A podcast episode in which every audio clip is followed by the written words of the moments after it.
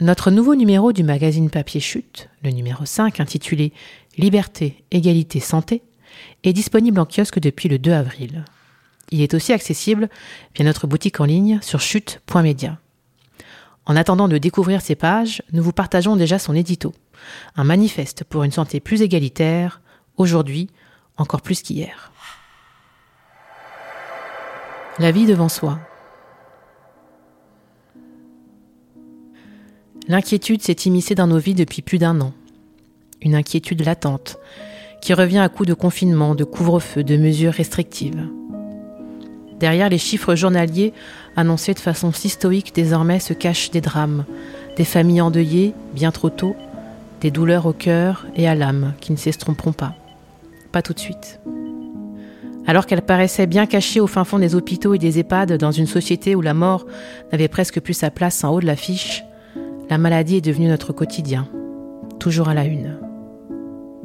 Dans tout ce drame, nous avons de la chance. Nous sommes en France.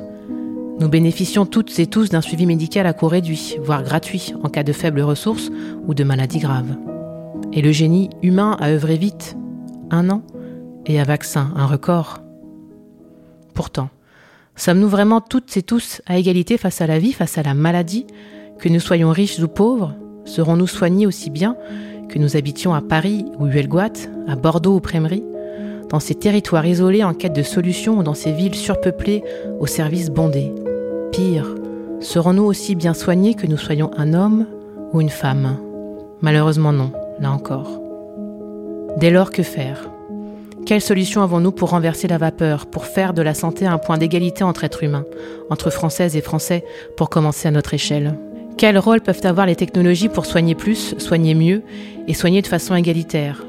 C'est ce que nous avons tenté de démêler au sein de ce nouveau numéro de chute.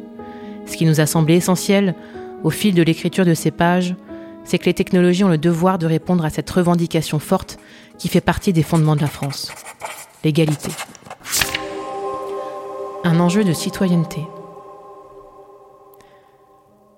Cynthia Fleury, philosophe et psychanalyste, autrice de l'essai Le soin est un humanisme, paru chez Gallimard en 2019, a pris le temps de répondre à nos questions sur le sujet et fait d'ailleurs de la santé un enjeu fort de la citoyenneté. Je cite La santé devient pour les citoyens une manière de vérifier la réalité de leur citoyenneté, comme si la première était un test de crédibilité de la seconde. Si l'individu a accès à une santé digne de ce nom, alors il peut se définir comme citoyen.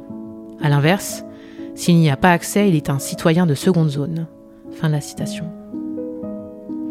Dans ce dossier sur la santé connectée, nous parlons également de la plateforme Covid Tracker, créée par Guillaume Rosier, des déserts médicaux, de santé mentale, d'intelligence artificielle comme aide au diagnostic ou encore de la technologie face au handicap avec My Human Kit. Ce tableau rendu noir par la crise sanitaire dévoile ainsi quelques belles éclaircies de la solidarité et les perspectives d'un avenir certes plus tech, mais possiblement plus équitable. En plus de ce dossier central, comme à chaque numéro, nous avons ouvert les premières pages du magazine avec un grand entretien, celui d'une femme qui se sert des technologies pour agir dans une société en transformation.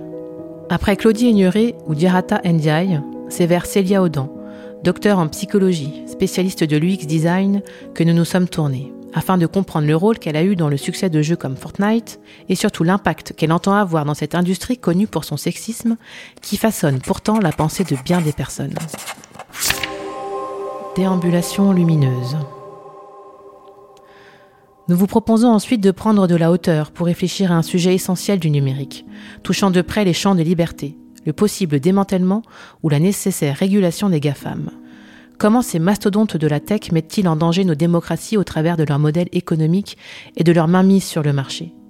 Nous en discutons notamment avec Olivier Ertscheid, auteur du livre Le monde selon Zuckerberg.